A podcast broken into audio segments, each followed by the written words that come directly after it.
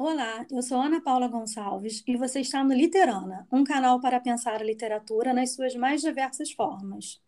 Hoje, quem conversa comigo é a autora Lili Lua. A Lili escreve desde os 12 anos e define seus livros como histórias sobre pessoas pretas amando e sendo amadas, com um pouco de realeza e representatividade LGBT, QIA+, AP+, desculpa.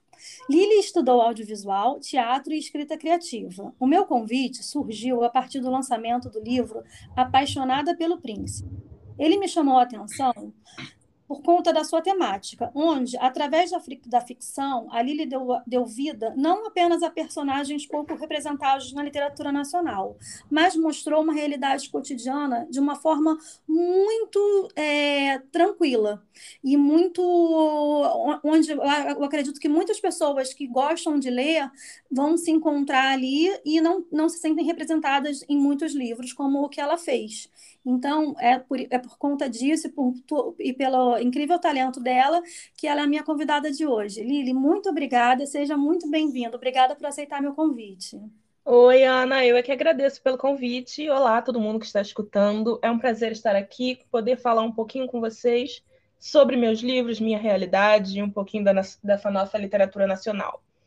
Ai, obrigada, Mili. É, então, como eu falei, é, para quem não conhece, o livro Apaixonada pelo Príncipe, ele é um, um, um livro contemporâneo que conta a história da Ana, uma jovem que vai fazer um estágio num hotel, num dos hotéis é, cinco estrelas do Rio de Janeiro. Ele fica localizado na Barra da Tijuca, né, Ana? Isso mesmo. Isso, então, então lembrei bem. É, e nesse livro, é, eu fiquei muito encantada porque você mostra é, algumas situações que a Ana passa que são muito recorrentes na nossa, na nossa realidade. Eu queria saber se você tirou isso, se você tirou isso das suas experiências, ou se foi, ou se for, foram coisas que te contaram. Como é que você é, chegou? Porque é muito. Já, já de antemão, eu já digo que, como uma pessoa que é, não branca, que tem cabelo cacheado, que foi criada na, na Zona Norte, para quem é, é, não é carioca, a cidade, ela é, como diria nosso querido é, Ventura, ela ainda é muito partida, né? Zona Norte Baixada e Zona Sul Barra da Tijuca. Então, eu me identifiquei demais com, com tudo que você falou ali me encontrei muito. Eu queria saber como é que foi o seu processo de escrever o livro, se isso vem da sua, da sua experiência mesmo, se você fez pesquisa, como é que foi isso? É, na verdade, as experiências, as experiências desagradáveis profissionais que a Ana passa, é, muita gente não acredita quando eu falo isso, mas é a realidade. Elas foram minhas experiências desagradáveis no mercado de trabalho. Todas as coisas que acontecem com a Ana, eu trouxe a, as respostas dela, eu trouxe para a personalidade dela, que é muito diferente da minha, mas as coisas que aconteceram foram as mesmas coisas que aconteceram comigo, os diálogos foram aqueles, as situações foram aquelas e, enfim, foi bastante doloroso colocar isso no papel, mas eu achei necessário porque justamente para poder dar esse testemunho depois, porque uma coisa que acontece que eu tenho dificuldade de gerir é quando falam que o discurso está muito fantasioso, que parece algo muito caricato, sendo que é a realidade Mas das pessoas fala... negras todos os dias. Então eu pensei, por que não colocar isso no livro de romance que eu sei que vai alcançar muitas pessoas diferentes que uhum. geralmente não pegariam um livro sobre relatos de preconceito Exato. e mostrar para elas qual é a realidade. Exato, eu acho que é isso que faz falta, porque é muito diferente você se propor a pegar um livro, por exemplo, ah, um manual, um pequeno manual antirracista, para pegar um livro de relatos de racismo e você pegar um romance e se deparar com essas situações. Agora eu fiquei curiosa, você ouviu alguém, alguém achou que era caricato? Porque eu achei tão real. Eu nunca li nada que representasse tanto o jovem, a jovem no caso, carioca em busca de um emprego. Eu não sei se é porque eu passei por todas aquelas situações de pegar o metrô lotado, de acordar mais cedo, de não perder, ou se, se perder um, pega, vai para o outro lado, volta para poder ir sentado, estudar no, no, no, no transporte público. Então, assim, para mim, não teve nada caricato. Você chegou a ouvir alguma, alguém que achou caricato isso? Olha, eu ouvi de várias pessoas. Sério? Pode acreditar pessoas, é, tanto leitoras novas que chegaram agora no lançamento, quanto pessoas do mercado editorial um pouco antes do lançamento, ou ano passado, quando eu estava trabalhando nele de forma embrionária ainda. É, essa foi uma realidade que aconteceu. Eu ouvi bastante coisas assim. E eu fiquei bem chocada na época, mas hoje eu olho para trás e eu consigo digerir isso um pouquinho melhor e entender que realmente para muitas pessoas, a maioria das pessoas não faz ideia de como é a realidade negra. É, pensa que, enfim, que é isso, pequeno manual antirracista, e aí a gente lê, entende, é consciente, e que é sobre isso. E não é, entendeu? O racismo é todos os dias, em todas as esferas. E pessoas que não passam por racismo não sabem disso, ou fingem não saber, ou acham que existe alguma algum lugar de superioridade que se você levantar bastante o queixo, você não passe por isso, algo assim, enfim, alguma coisa que só funciona com pessoas que são brancas. Porque pessoas pretas sabem que não existe lugar de conforto, não existe zona segura uhum. no mundo pra gente. É, eu vejo, eu vejo muito isso. É a gente, a gente que, que tem um contato maior com essa realidade, é, eu, eu confesso que, por exemplo, para mim, você, quando você me falou agora que, que algumas pessoas acharam caricato, eu achei absurdo. Mas você falando, você explicando, eu consigo compreender. Eu ontem mesmo vi uma pessoa que eu sigo no Twitter que colocou que, tava, que estava é, impressionada porque nunca, nunca soube, nunca imaginou que uma pessoa, que um, um menino que andasse de bicicleta tinha que andar com um comprovante de, de compra da bicicleta. Uhum. E ela não falou isso de uma forma assim. É, é uma pessoa muito bacana, uma pessoa que é, questiona bastante a nossa realidade e tudo. Ela falou no sentido de meia-culpa mesmo, do tipo, pô, eu nunca podia imaginar isso. E é exatamente, talvez, o que tem acontecido com quem leu o livro e teve essa, essa reação de achar que era caricato, né? Porque nunca teve é, essa noção dessa, dessa, realidade que é cotidiana, que a gente passa. Foi isso que você falou. O negro, ele não tem... Ele, não, ele, não, ele é o outro sempre. Em qualquer lugar aqui que, a gente, que nós estejamos, nós somos o outro. Então, essas situações, elas acontecem muito, né?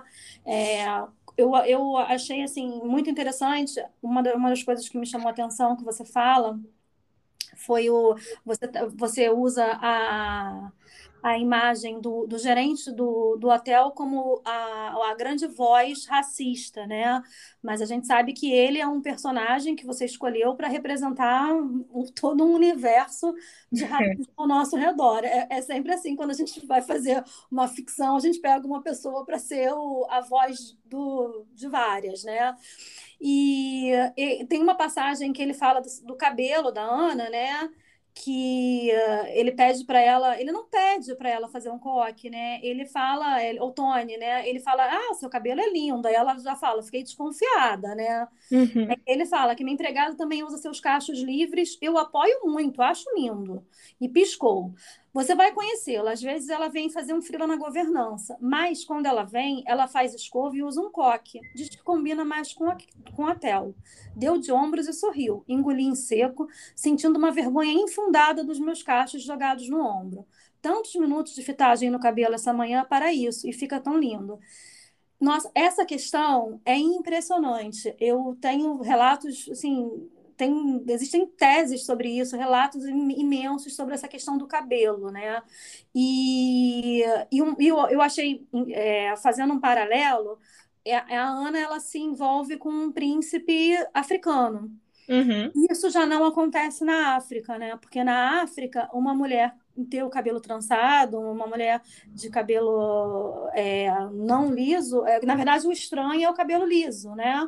Ela até pode ter o cabelo liso, mas não é, é, é o cabelo trançado. Eu, eu vi um vídeo, assisti um TED Talk que, que a autora fala que ela se ela entrar num shopping de, da elite em alguns países da, da África, se eu não me engano, ela era de, da Nigéria, e ela vai encontrar várias mulheres com cabelo trançado e de todas as classes sociais e elas vão estar bem com seus cabelos. Aqui no Brasil não existe isso, né? Existe esse preconceito com, com o cabelo, né? O cabelo ele só é ele só é bom, o cabelo só é apresentável ou se ele estiver domado, no caso do, do cabelo cacheado, ou se ele estiver liso, né? E eu te, conheço vários relatos de incríveis de reais sobre isso. E você fala e eu achei muito bacana você, você acha que, que essa, essa. Mas eu vejo também, eu não sei se eu estou certa, eu queria trocar isso com você, essa é a minha dúvida. Uhum. Você acha que isso está mudando? Porque a impressão que eu tenho é que cada vez mais eu vejo por dois lados. Primeiro, por um lado do mercado, barra capitalismo, barra hipocrisia, né, da, uma coisa meio que tipo, ah, vamos ser diversos. E por outro lado, também eu acho que tem, tem vindo, não, aí, aí é que vem a minha dúvida. Eu acho que vem, vem uma nova geração aí mais orgulhosa das suas raízes, dos seus cabelos e tudo. Você percebe isso? Você acha isso mesmo? Olha, eu acho sim que existe essa mudança, uma mudança muito grande que tem acontecido, um, penso assim, de, sei lá, de uns 10, 15 anos atrás para cá. É uma mudança realmente muito significativa nesse sentido. Eu não vou abrir aqui se eu tenho é, que eu tenho certeza que é uma mudança boa, porque 100% boa, hum. porque acho muito complicado numa sociedade capitalista a gente conseguir encontrar, em primeiro lugar, uma mudança de ponto de vista 100% boa em qualquer assunto, porque o capitalismo se aposta de tudo. E, em segundo lugar, uma, uma mudança que seja 100% boa no que tange levar as pautas negras para, para a luz, né? mostrar mais para a sociedade pelo viés do consumismo, que é o que eu vejo acontecendo, que é como eu interpreto mais. É sempre pelo viés do agora tem muito mais produto, agora tem muito mais gente vendendo, agora tem mais tem muito mais empresa vendendo, mais forma de fazer, e as empresas que lideram esse mercado são empresas 90%, quando não 100%, brancas, e que já têm um histórico muito longo uhum. de não fazer isso. Uhum. Então, é sempre aquela empresa que a gente sabe que agora tem como nos apoiar, entre muitas aspas, esse apoiar, uhum. mas que a gente não sabe o amanhã, porque o ontem não é igual hoje. Eu sempre fico com essa pulga atrás da orelha. Eu acho que é muito bom a gente ter pessoas mais pessoas pretas nos comerciais, a gente ter muito mais produto para cabelos crespos e cacheados nas prateleiras, a gente ter muito mais é, pessoas pretas sendo contratadas em todos os ramos. Mas eu acho muito importante para pessoas pretas a gente continuar fazendo o que a gente sempre fez desde o primeiro dia de socialização da vida ali, o primeiro diazinho na creche, que é estar com a pulga atrás da orelha, né? Estar sempre prestando atenção, estar atento, porque da mesma forma que eles trouxeram isso porque era bom para eles, no dia que for bom para eles tirar isso, eles vão tirar. Com certeza, mas eu também vejo um movimento e, e aí eu também eu acho que foi essa a segunda parte que eu falei. Eu vejo um movimento que aí eu queria ver se você acredita nisso, independente das empresas e, e, do nosso sistema capitalista que realmente engloba tudo, né? Todos os nossos, os nossos atos, na verdade, são movidos por conta do capitalismo. É impossível é, negar isso, né? Mas eu ainda vejo é, o que, como é que eu percebo? Eu percebo a jovem, o jovem de hoje, mais orgulhoso da sua origem, e eu acredito que isso vem de, assim, é devagar. É, eu, eu sempre falo aqui, eu acho que eu já falei de vários, por, por conta de vários motivos que o Brasil ele anda em passos de formiga, né? E às vezes dá uns passinhos para trás e é complicado, mas eu vejo um orgulho, assim, é, eu, eu tinha um preconceito muito grande com, com os estereótipos de, da, da questão do cabelo do negro, porque eu via o seguinte, eu percebia isso há uns 10, 15 anos atrás, tá? Eu percebia o seguinte, era um exemplo que eu dava muito no trabalho, que eu trabalhava com, com comunicação, era, era o exemplo que eu dava lá na empresa. A negra, a menina negra, de cabelo cacheado, com aquele cabelo afro lindo, todo, né, todo trabalhado, ela era aquela negra da malhação porque a negra que trabalhava, que, mora, que morava em sua maioria na favela e que precisava ser recepcionista, trabalhar em, em loja, ela alisava o cabelo. Então, uhum. eu percebia que é, essa, essa imagem que, que começou a ficar na moda, eu brincava que era a negra da PUC, era a negra da, daqui da PUC, que, da, da universidade, que tem o cabelo uh, black. Porque a negra que precisa enfrentar, um, trabalhar num salão de beleza, trabalhar uhum. numa recepção de uma loja, é, de um shopping, de, é, de, uma, de, uma, loja chique, ela tinha, uns 10, 15 anos atrás, ela tinha que obrigatoriamente de, de alisar o cabelo. Entendeu? Então, assim, era muito. Para mim, o estereótipo era o inverso, sabe? Era assim: estava na televisão uma representatividade que não existia na prática, porque a gente não tinha o direito de ter aquele cabelo na prática no mercado de trabalho, né? Hoje eu já vejo é, a juventude tentando se posicionar mais e, e, botando a boca no mundo. Eu acho que a internet ajuda, as redes sociais ajudam, sabe? Eu acho que não passa uma semana sem a gente ver ah, é, é racismo em entrevistas de emprego. E, e, e quando você mostra isso, quando você vai mostrando, por mais que seja, é, sim, o interesse do capitalismo, por mais que a empresa não, não esteja pensando é, em combater o racismo, ela é meio que obrigada a tomar atitudes com relação a isso. A empresa que eu trabalhava, por exemplo, hoje em dia tem um departamento só para isso. E eu soube ontem que um, um canal, um dos canais de, dessa empresa, dos de 10 estagiários, parece que seis são negros. E é chocante, porque quando eu trabalhei lá 15 anos atrás, não tinham negros estagiando. Então, eu não vou dizer que essa empresa é boazinha, mas eu acho que tem relação com a gente meio que se posicionar, você não acha? Eu acho, sim, principalmente os posicionamentos é, de pessoas de grandes nomes, por exemplo. Uhum. A própria Beyoncé, que é uma pessoa de grande referência para mim, acho que para todo mundo, uhum. pelo menos para todo mundo da minha geração, que é um excelente exemplo de alguém que soube fazer esse combate, porque foram 20 anos nessa estrada fazendo o que eles queriam para chegar no patamar que ela chegou e agora falar, ok. Uhum. E eu tive que passar por tudo isso.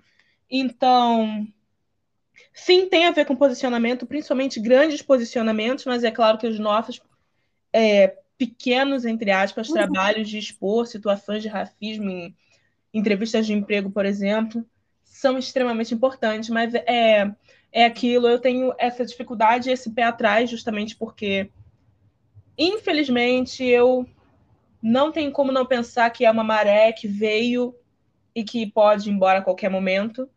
Uhum. E se, ela indo embora não significa que eu acho que as pessoas vão, as pessoas atuais, atualmente vão se tornar menos conscientes ou vão lutar menos, mas os manda-chuvas desse país não são pessoas pretas. Não. E eles não estão permitindo pessoas pretas chegarem no patamar dos manda-chuvas, como nunca permitiram. Uhum. Então, eu acho que essa, essa relação de maioria e minoria ainda está longe de caminhar, para frente, e é por isso que eu sou pé atrás com isso, sempre você. É, porque você fala, inclusive, no livro, é, em determinado momento, a Ana fala que no caso do Brasil é diferente do, do país do, do rapaz, porque o país dele, as diferenças eram de classe. E aqui as diferenças são de classe e de cor. Né? Então, é, essa, essa diferença, essa, essa, esse nosso histórico de sociedade isso é muito difícil de mudar. E uhum. a, gente, a gente, não, além de ser difícil de mudar, a gente não vê é, uma vontade de quem está no poder, dos políticos, a gente não vê uma vontade de mudança, porque foi como você falou: quem governa são os brancos, quem lidera são os brancos, as grandes corporações e tudo, e dificilmente um negro vai chegar lá, a não ser que ele monte a sua própria empresa e invente seu próprio produto, mas mesmo assim no Brasil isso é, isso é muito ainda muito distante, muito mais distante do que nos Estados Unidos, que tem uma história totalmente diferente de luta e de conscientização. Mas eu sou totalmente é, crédula que a literatura ela transforma, né? Com certeza. a literatura ela, ela pode transformar. E a partir do momento que uma jovem que gosta de romances, vou, vou, vou me colocar aí, a Ana Paula, eu tô com 44, vou fazer 45, a Ana Paula de 20 anos, que gosta de romances, e pega o teu livro, muito bom se sentir representada, sabe? E eu vejo que, porque o que, que acontece? Isso já tá, já existe um movimento que eu tenho acompanhado bem, assim, eu posso dizer que de perto, de autores incríveis fazendo uma literatura de representatividade negra para as crianças. Assim, tem uhum. assim, coleções incríveis, autores incríveis. Assim, eu estou lendo tanta coisa legal, é muito bacana. Mas aquela criança vai crescer. E ela vai querer ler, vamos supor, uma, uma menina vai, vai ter, vamos supor que é uma menina de 7, 8 anos, tomou gosto pela leitura, com 12, 13, 14, 15, ela vai querer ler. Hoje, se ela pega um livro para ler, todas as princesas, eu, e quando eu falo princesas, eu digo as personagens principais, que não necessariamente são princesas, né, das protagonistas, são louras, com corpo esguio, é, a cintura fina, cabelos é, longos, e aí, e, e, e totalmente fora daquela realidade delas, da realidade de vida delas. E faz falta muito essa representatividade, sabe? Eu acho que por que, que a gente não escreve sobre a gente, sabe? Mas no cotidiano. Eu peguei aqui alguns livros que eu li, eu, eu fiz questão de não fazer pesquisa na internet, para ser é, para confessar, eu só fiz a pesquisa na internet para pegar o nome de duas, mas eu fiz questão de fazer uma, um exercício de pensar livros com protagonistas negras, que não fossem livros históricos, livros sobre escravos, nada disso, livros contemporâneos, é, romances. E aí eu encontrei, que eu, que eu li há pouco tempo, é Teoricamente Princesa, da Alice Code, que é uma americana.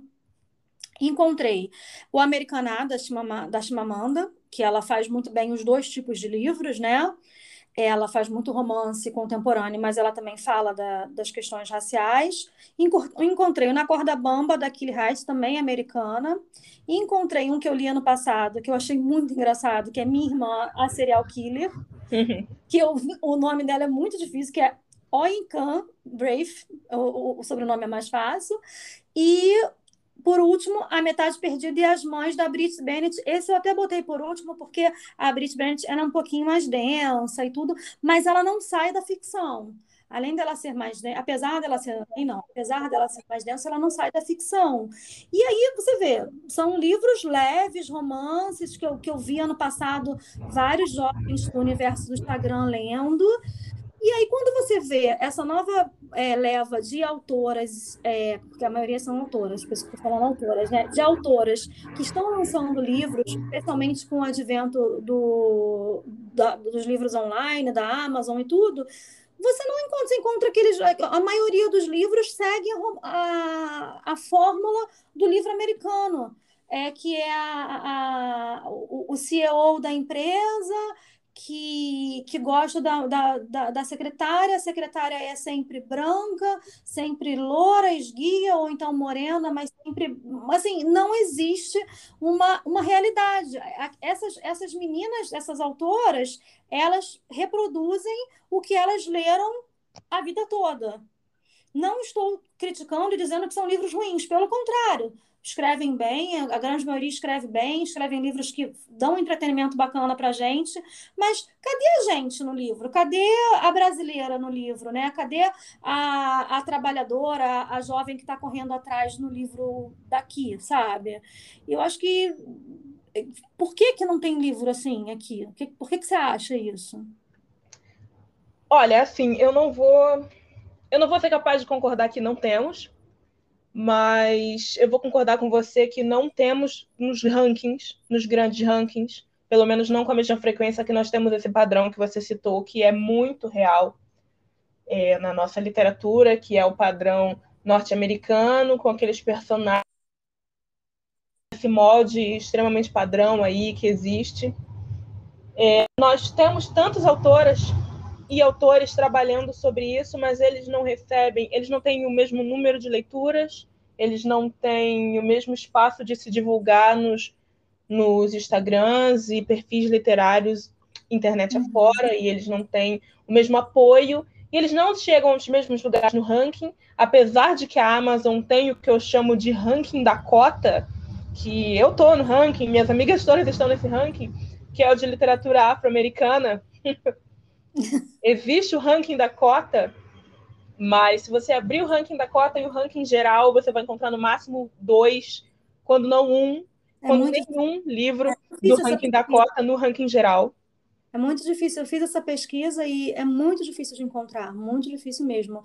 O, algori o algoritmo, né? Ele não, ele não favorece, ele não, não dá. E como, e como, infelizmente, a maioria desses livros não, não consegue, por enquanto, eu tenho fé que vão chegar, né? Mas por enquanto, chegar numa livraria que é, eu, eu, gosto de algumas livrarias que brincam, né? A livraria tem o livreiro, não tem o número, não tem o algoritmo, não é um computador que vai te oferecer um livro, né? E eu até vi um dia desses uma livraria incrível em São Paulo, que eu não vou lembrar o nome agora, que eu vi, foi um, um story, na verdade, de um book Instagram, que é uma livraria imensa, muito grande, nova em São Paulo, e ela tem, eu fiquei encantada, nossa, eu tô louca para conhecer. Ela tem um departamento inteiro, mas assim, um setor muito grande, só de literatura negra. E aí abarca todos os temas que você pode imaginar. Só que, enquanto essas autoras, como autoras como você, por exemplo, não são publicadas, não vão lá. Vai estar lá o Diário da Princesa, da Meg Cabot, para adolescente começar a iniciar, a se iniciar na literatura de romance. E aí ela não vai se sentir representada, como eu não me sentia quando eu li o, o Diário da Princesa na minha época. Adorava, li todos, adoro. Não, não vou dizer que ah, eu não indico, não, não é isso.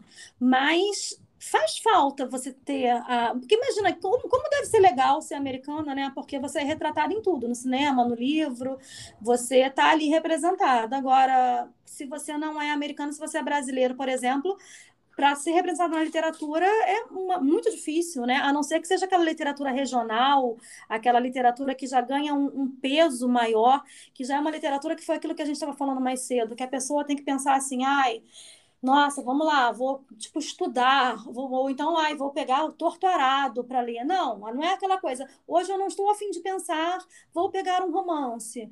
E aí você pega um romance e se depara sempre com um estereótipo que não é o nosso, né? Eu acho que isso é isso que eu é esse ponto que eu queria chegar, que, uhum. incomodando muito, que me faz muita falta, sabe? É, eu eu só queria apontar uma coisa que é uma coisa que eu falo sempre, eu acho muito importante a gente continuar repetindo, porque é uma realidade. Toda literatura regional. Então, não existe literatura regional. porque ah. todo livro é regional.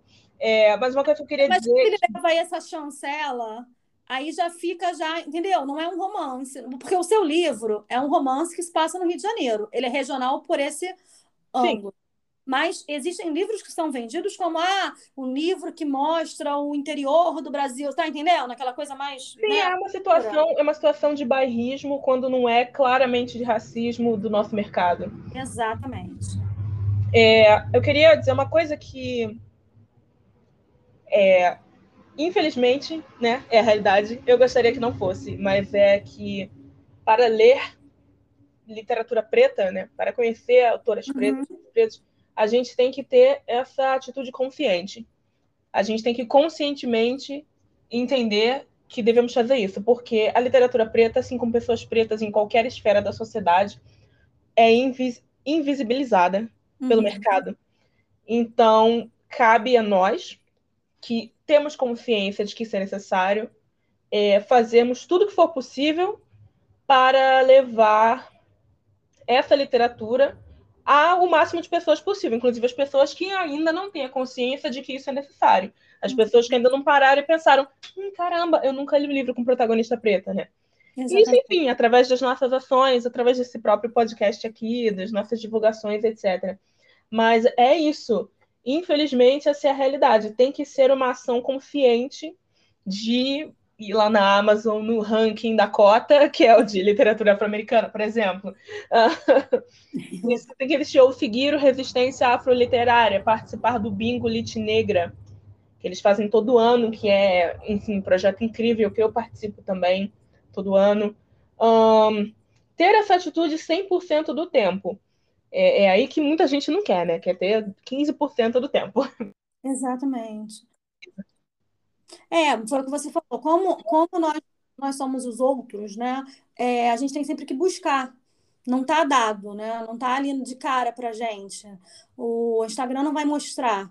Você vai ter que pesquisar. E, e às vezes, por exemplo, eu, eu comecei a minha página em setembro. E eu ainda estou no processo muito de descoberta. Cada dia eu, descubro, eu descubro uma página mais interessante, uma autora mais interessante que a outra, sabe? E tem muita literatura negra. Gente, é assim, eu fiz um, um podcast só sobre literatura negra. Uhum. É, foi no mês das mulheres, e eu acho que foi um dos podcasts, do, se eu não me engano, foi um dos maiores, assim, de durabilidade, de tempo eu fiz com duas, duas autoras. E a gente não conseguia parar de falar de tanta autora negra que existe. E, e autora nacional, autoras incríveis, uhum. de ficção.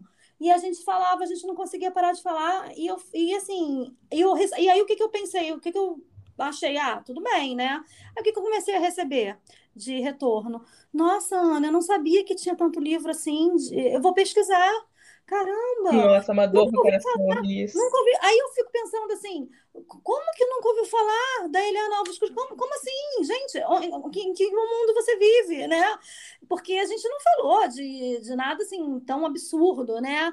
Mas é isso, é, é, o, é a dificuldade. Nós somos, é, é a, a, a sociedade não quer admitir, porque existe um mito da democracia racial que precisa ser mantido, até para que os negros não, te, não, não tomem tanta consciência, né? Então, enquanto existe esse, esse mito da democracia racial, a gente não pode chegar, como eu estou falando aqui, e dizer: olha, existe sim todo um, um, universo de mercado que deixa meio que invisível. Olha, tem, tá ali, mas está na cota. Você vai ter que buscar. Eu não vou te mostrar na capa, eu não vou te sugerir no e-mail de promoção, eu não vou, eu não vou botar na vitrine da, da livraria, sabe? Se você entrar e perguntar, se você conhecer o nome, você vai encontrar. A gente tem. E aí, né, nossa, olha como nós somos bonzinhos. Mas daí para chamar atenção para isso, depende da gente mesmo, né? Depende de, de, de, união e de, e de uma mudança consciente, de falar, olha, eu esse ano eu conheço um grupo de, de amigas que, que são de, do Espírito Santo que leem só mulheres, é, só, só mulheres. E aí elas agora estão se propondo a ler mulheres negras sabe? Então, assim, é isso, é, é, é fazer desse, desses movimentos que isso não, não se apague, sabe? Que isso continue, porque a, a diversidade está cada vez mais difícil no Brasil ser diversidade, né? Você não fala só, como eu te, como eu te apresentei, você não fala apenas sobre a questão da diversidade do negro, né? Você acabou uhum. de lançar um, um livro para falar sobre é, transexualidade, né? Falei certo? É sobre. É, é uma história sobre uma personagem que é uma pessoa não binária. É, não é binária. Então, você fala sobre, sobre diversas, é, diversas formas de, de, de, existir, diversos, diversos perfis de pessoas diferentes. Você não fala só do negro, né?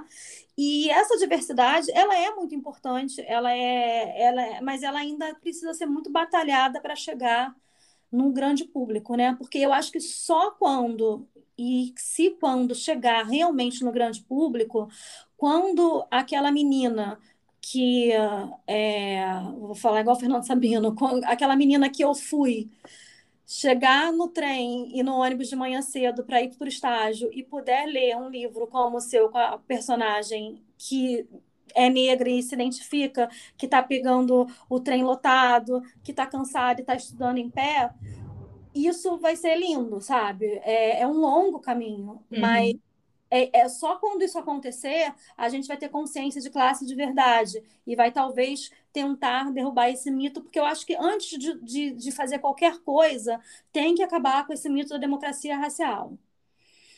Porque depois que o, que o brasileiro geral, branco, negro, entender que não existe democracia racial, a gente vai poder começar a tentar transformar um pouco mais né? E isso só vai acontecer com essa representatividade, né?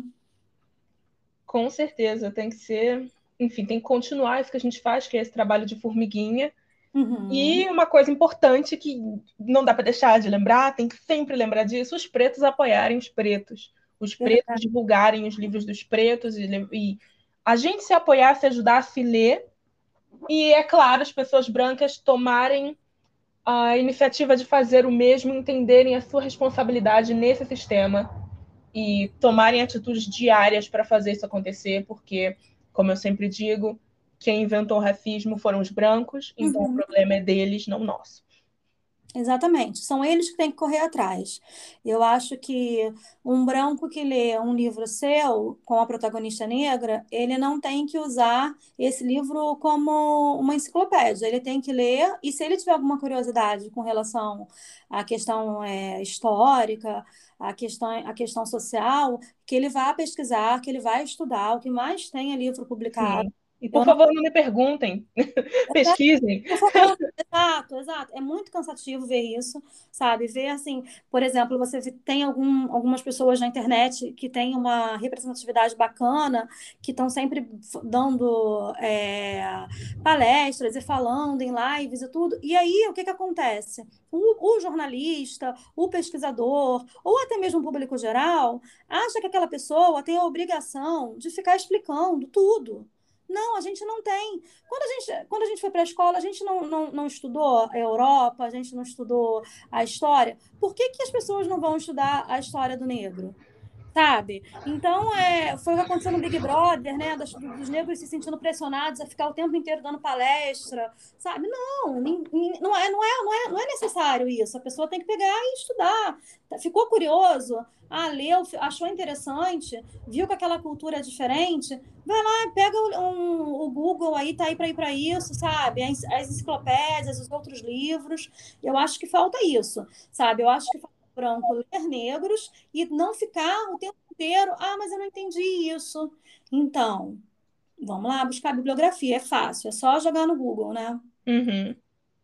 E, e assim como também, não, não só com a, questão do negro, com toda a questão da diversidade, né? Se você não sabe, você estuda, pensa e vai lá e estuda, tenta, tenta compreender o diverso, o diferente, para não, não reproduzir discursos é, racistas que a gente vê no cotidiano. E o cotidiano da Ana, do livro, nossa, é muito e é, e é, muito doido que quando você bota isso no, no livro, quando você bota isso em palavras, ao mesmo tempo que eu li e vi que aquilo era o nosso cotidiano, é tão doído, é tão difícil de ler, que eu fico me, pens eu fico me perguntando assim, fico pensando, será que quando um branco lê, ele não. Claro que um branco com, com, com consciência de que é preciso não ser só é, não ser racista, que tem que ser antirracista, né? Será que um branco que lê não, não percebe o absurdo do que, do que a gente vive, da, da realidade, quando eu digo a gente, do é a sociedade, do que a gente passa no cotidiano? Já te adianto que a resposta é não. Que loucura! Que loucura. É, infelizmente, a resposta é não. Assim, as respostas, tanto mensagens privadas que eu recebo, quanto as próprias avaliações nas redes sociais e Amazon, que sim, gente, eu confesso, eu vou lá e leio às vezes. Claro, tem que. Tá? Eu não respondo, eu não dou like, eu não faço nada, mas eu leio tudo. Uh, as respostas, assim, a diferença é gritante entre os leitores brancos e os leitores pretos. É uma coisa bizarra, assim, que eu já sei, a gente já sabe que essa diferença ela existe, ela é muito forte, mas ler assim uma depois da outra é muito bizarro é, estar mais consciente dessa realidade, dessa diferença de realidade. É como se pessoas brancas vivessem em outro mundo. É, ou vivessem nesse mundo, mas eternamente de olhos fechados para o que não lhes compete. É bizarro. Por exemplo, é, vou, vou te perguntar, por exemplo, as recepcionistas do hotel brancas, elas não reparavam que a Ana sofria preconceito, elas nem enxergavam isso, né?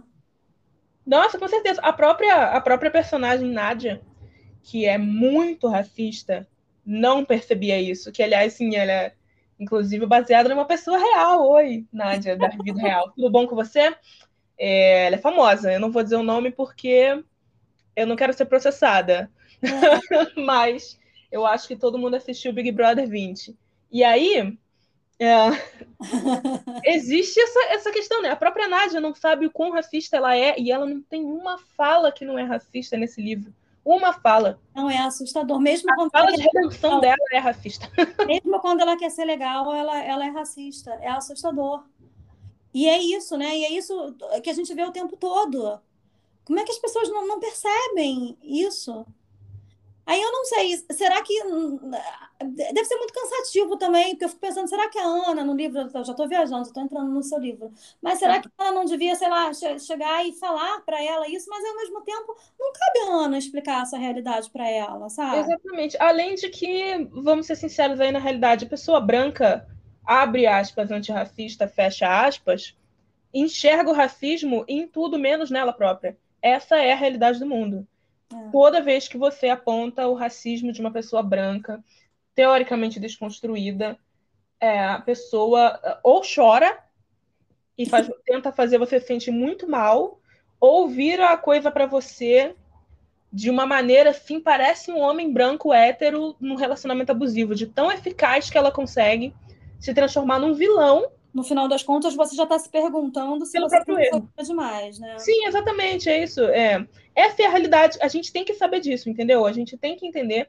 Temos amigos, amigos são brancos, pô. A gente não vai escolher na família. Quer ver, algumas pessoas escolhem e eu não posso julgar isso. Mas, no geral, a gente não escolhe aí as pessoas ao nosso redor é.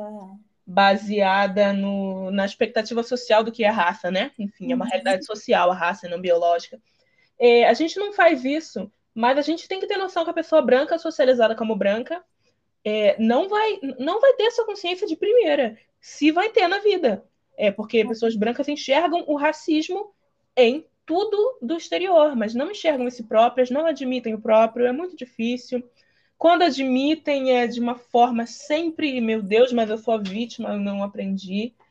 Desculpa, esse assunto que, que é discutido desde os anos 70 é muito novo para mim, eu aprendi ontem.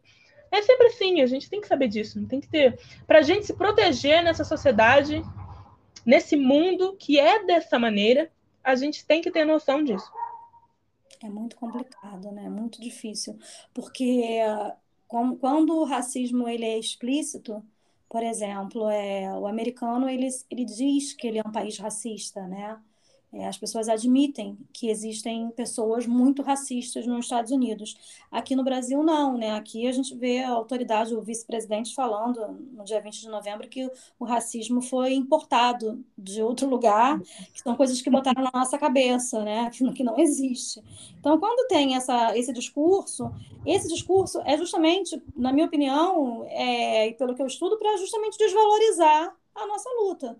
Porque se ela não existe, a gente está fazendo por quê, né? A gente está falando por quê? Está reclamando do, quê? Sabe? Se as nossas oportunidades são as mesmas, se nós somos tratados da mesma forma em todos os lugares que a gente chega, se quando a gente entra num lugar ninguém olha de, de forma diferente, você está maluca? Você tá, por que, que você está vendo isso? Você está você tá viajando, né? ah, sempre assim. Você tem que ir para terapia, é, isso tem que ver isso. É sempre assim, assim. Cadê o branco fazendo a terapiazinha para entender o que ele está fazendo, né? Não, exato. E isso você vê também, por exemplo, você vai querer estudar, se você é negro, você vai querer estudar sobre isso na universidade. Eu fiquei muito. Uma das coisas que mais me impactaram nos últimos tempos, nos últimos anos, foi o livro da Grada Quilomba, Memória de Plantação. E ela, eu, eu fiquei muito impressionada, porque assim, quando você vê a Grada, tá? a Grada, né? Aquela grande escritora, artista, enfim, ela, ela contando no livro que ela ficou meses sem conseguir escrever, porque ela passou por uma banca muito dura, dizendo que ela estava sendo muito emotiva quando falava sobre o racismo. Porque ela era negra, é, o, que, o que, que se dizia ali é, né, entre, é, entre palavras, né, sem, sem ser dito, que ela como negra, para escrever sobre racismo, ela seria emotiva e não teria base científica, que só um branco com distanciamento da, da condição é capaz de escrever sobre o racismo. Meu Deus, que preguiça. É muito louco, né? Então aí... tem que tirar todos os brancos da academia do Brasil inteiro, porque eles são brancos. Assim, eu sinto dizer, mas assim, a gente tem pouquíssimos brancos no Brasil, sabe? Eu sinto muito de contar para vocês, mas branco, se você for para os Estados Unidos, se você for para a Europa, você, assim, a imensa maioria do Brasil dos brasileiros não é branca. É, mas assim, tem tem, tem essa separação aí, né? Etnológica que é geográfica também, né? Como eu falei agora há pouco, e é uma realidade científica, hum. tanto socialmente científica quanto biológica. É, não existe raça biológica, né? Raça é uma situação social, é uma invenção da sociedade nos separar de, de forma racial. Uhum. Então, esse discurso no sentido de herança biológica de não existe branco no Brasil, sim, é a realidade. Não tem, não tem como, pela história da formação do nosso país. Não, até tem. Uma questão racial. Eu conheço. É, uma questão social. É, a gente está no Brasil, então a realidade do Brasil é diferente dos Estados Unidos, e aqui existe branco e existe preto. E existe não, indígena. O que acontece? É, eu conheço é, famílias que, por exemplo, é, o, os pais vieram para o Brasil, aí os filhos se conheceram, os dois pais, né, os dois casais, e aí os filhos casaram, então não misturaram o sangue, hoje já, estão na terceira geração sem misturar o sangue, e assim, eu, eu falo que aquela pessoa ali, ela realmente é branca sabe? Porque, assim, ela não tem o, o sangue, no nosso sangue misturado. Mas é isso que você trouxe é muito importante. Isso, isso é muito importante porque é muito confundido também. As pessoas que, que acham que por ter por exemplo, por ter é, descendência é, negra, mas não, não, não ter a característica do negro, poder ter o lugar de fala igual a de um negro de cor escura que vai passar pelo preconceito diariamente. E isso eu já debati isso até em, em, alguns congressos, em algumas coisas, porque tem muita diferença. Ah, tudo bem, sua mãe é sua mãe é negra, seu pai é negro, seu tataravô era negro, mas aqui no Brasil, se você tem a pele clara, você não vai ser tratado da mesma forma que um negro. Sim, com certeza. É, a gente tem que sempre lembrar, tá lembrando que num contexto global é importante a gente falar sobre todas as pessoas saberem é, o que é enxergado como branco Uhum. Mas a gente tem sempre que lembrar que em toda comunidade existem mini e micro comunidades. Uhum. E aqui no Brasil a gente é uma comunidade, um povo brasileiro, que faz parte de um povo latino-americano, que dentro a gente tem mini e micro comunidades, e dentro dessas comunidades existe branco, existe preto, existe indígena, existe a pessoa que enfim, né, que a, a sociedade coloca ela num local perdido, que nos Estados Unidos eles vão querer chamar de é, birracial, que é coisa ridícula, mas enfim, existe o supremacismo branco aqui, sim, existe, tudo isso existe, porque dentro de um contexto latino-americano e brasileiro, isso é diferente de um contexto global. É, mas existe é uma violência que nós sofremos aqui dentro, que é real. Exatamente. E essa, e essa, essa história de, de clareamento, desse, esse eugenismo que a gente não está falando de 200 anos atrás, a gente está falando de 1920, 1930, que tinham estudiosos que diziam que o Brasil, em 40 anos, seriam, se fizesse tudo certinho, ia se tornar um país branco. Então, a gente não pode esquecer que a nossa história é essa, sabe? E, uhum. e ao mesmo tempo que a gente não pode esquecer que a nossa história é essa, a gente precisa de autoras para contar histórias do nosso cotidiano como você está contando sabe? E, e, divulgar, e é o que você falou, apoiar, que todo mundo se, se apoie e divulgue, e bote caras, faça evento, faça barulho, porque é muito necessário sair dessa, dessa, dessa posição, dessa zona de conforto e, e falar, não, ao invés de escrever, você podia chegar, não, desmerecendo quem faz isso, mas você podia chegar e falar assim, ah, vou contar a minha história. Você ia fazer o maior sucesso, ia ter muita gente querendo ler. Mas olha que legal, você fez uma coisa tão leve e trouxe tanta informação bacana para quem está lendo sabe? Eu fico imaginando, eu, eu, realmente acho que o seu livro, assim, é, para uma, uma, uma, jovem que gosta de romance, é uma delícia de ler, sabe? E você está ali ensinando para aquela pessoa de uma maneira leve, de uma maneira que tratando de assuntos pesados, não do nosso cotidiano, mas de uma maneira leve, sabe? E isso faz muita falta. Por isso que mais uma vez eu queria te agradecer e dizer que assim, escreva mais sobre isso, sabe? Vou tentar porque é muito bacana. E, e se você tiver é, dicas de, de autoras que fazem isso também, que escrevem sobre isso também. Opa, fazem... tenho várias. Ah, por favor, se você quiser falar agora ou quiser mandar para mim depois, que eu boto no Instagram, porque faz muita falta. Eu, por exemplo, ralei procurando, vou te contar. Caramba!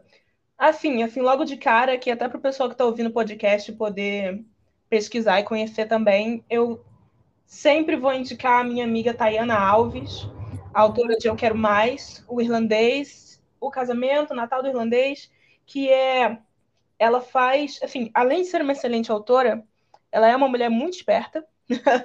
Lançou esse livro o irlandês, que é um livro é, se passa na Irlanda, uma menina de intercâmbio, né, que é brasileira, e tem um cara branco, bonitão na capa, um modelo e tal.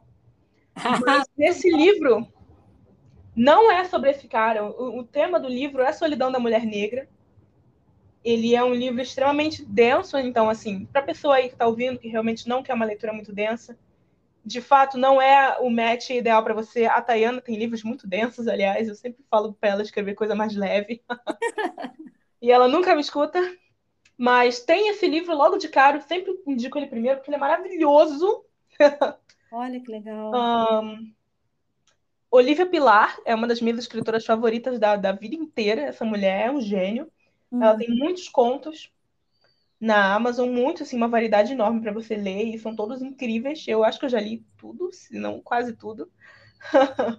Legal. Um, tem um livro tem um livro super divertido aqui. Se chama Espere até me ver de coroa.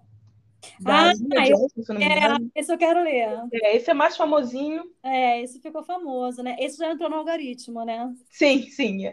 Ele foi trazido por, por uma editora grande e tal. Exato. Esse livro, assim, é muito divertido, ele é muito leve, mas está sempre falando sobre a nossa realidade. Porque é isso, não dá para falar de pessoas negras sem discutir questões sociais de raça. É, mas... você pode fazer de qualquer forma, porque essa é a nossa realidade de todos os dias. Não é um tempo que a gente para, senta e pensa sobre. É sair na rua e dar bom dia. Essa é a nossa realidade. Mas ainda é muito difícil. Mais uma vez eu falo isso, já falei isso várias vezes aqui com a gente, né, nessa nossa conversa. É muito difícil ter a capacidade. E eu vou te falar, e olha que eu tenho lido pra caramba, Lili. É muito difícil trazer temas densos de uma forma tão leve como você trouxe. Ah, obrigada. Não fácil, não é fácil. É, está para o Na Corda Bamba, que eu citei mais cedo, que é da americana, né? Da. Cadê a minha cola? Da Killy Reed. É, o Na Corda Bamba também faz isso. Ele é bem assim, é, ele, é, ele, ele é fluido como o seu livro, sabe? Você tem vontade de, de pegar e ler tranquilamente, e ao mesmo tempo tem aquela, aquela densidade, aquela importância para as questões raciais. Então, por isso, mais uma vez, meus parabéns. Meus parabéns mesmo. Ai, obrigada. Eu quero obrigada sem graça. Quero, inclusive, saber o que aconteceu com a Ana depois, quando, se, o que, que vai acontecer com ela e com o príncipe, pelo amor de Deus, né? Ah, gente, aí fica, fica a cargo do nosso coraçãozinho não, não, dia. Você escrever uma continuação, por favor. Vou pensar, vou pensar. Pô. Muita gente me pede continuação dos meus contos, por exemplo. Eu teria, nossa, eu teria que fazer 30 livros. Olha que legal, né? Isso é uma coisa engraçada que sempre acontece, que eu escrevo histórias, bom, eu classifico minhas histórias como leves. Eu, eu, eu acredito eu, nisso. Em comparação às histórias que eu leio, nossa, eu as classifico como é, leves. Em comparação das coisas que eu estou lendo com relação à, à literatura negra, nossa, o seu, o seu livro foi assim, um respiro, porque né, você, tá, você lê, você, você tem que parar e falar, ai meu Deus, está doendo. É, é. Não, o seu, a gente, a gente tem aquele incômodo, é óbvio, mas para quem já passou por aquilo, não é nenhuma novidade, não é aquela, aquela caricatura que eu uma vez eu ouvi, é, eu fui assistir numa pré-estreia o Tropa de Elite. E eu nunca morei na favela, mas eu morei a vida inteira no subúrbio. Então a proximidade é muito grande, né? Não tem subúrbio sem favela, né? E aí, uma menina que trabalhava comigo, que era para mim uma sem noção, né, por sinal, então já é óbvio que a gente vai falar nomes, né, igual a, a Nádia, né?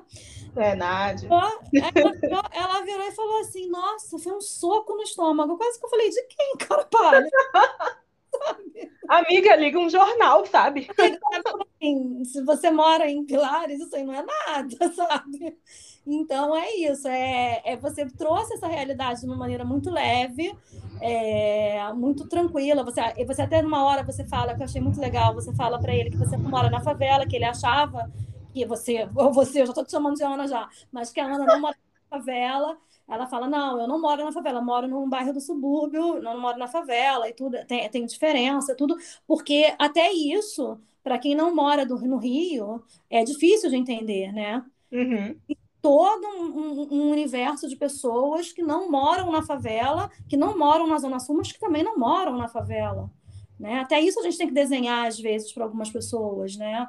E, e aí você traz isso com. Você, quer dizer, a, a, cada hora ela dava, a personagem dava alguma informação, alguma coisa legal, para entender um pouquinho de Rio de Janeiro, entender de racismo, das, sabe? Você fala dos bairros ali, eu acho muito legal, achei, enfim, achei muito bacana. Meus parabéns. E o nosso papo também foi muito bom. Depois eu quero que você venha aqui para me contar sobre os seus, os seus contos e os seus livros de diversidade. Opa, vamos. Eu preciso estudar um pouquinho mais sobre isso. E muito obrigada pelas dicas. Ó, Tayana Alves, o casamento, Natal do Irlandês, Olivia Pilar. Eu vou pesquisar e vou colocar lá no Instagram, dizendo que foi a sua dica no, no podcast, tá bom? Opa, ótimo. Lili, muito obrigada mais uma vez pela nossa conversa. Foi muito bacana. Eu falei pra caramba, né? Mas é porque eu realmente estou muito animada com o seu livro. Eu que agradeço o convite, querida. Nossa conversa foi ótima, eu adorei. Ai, que bom. Volte sempre, tá? Um prazer imenso. Uma boa tarde para você e até a próxima. Até a próxima. Tchau, tchau. Tchau, tchau.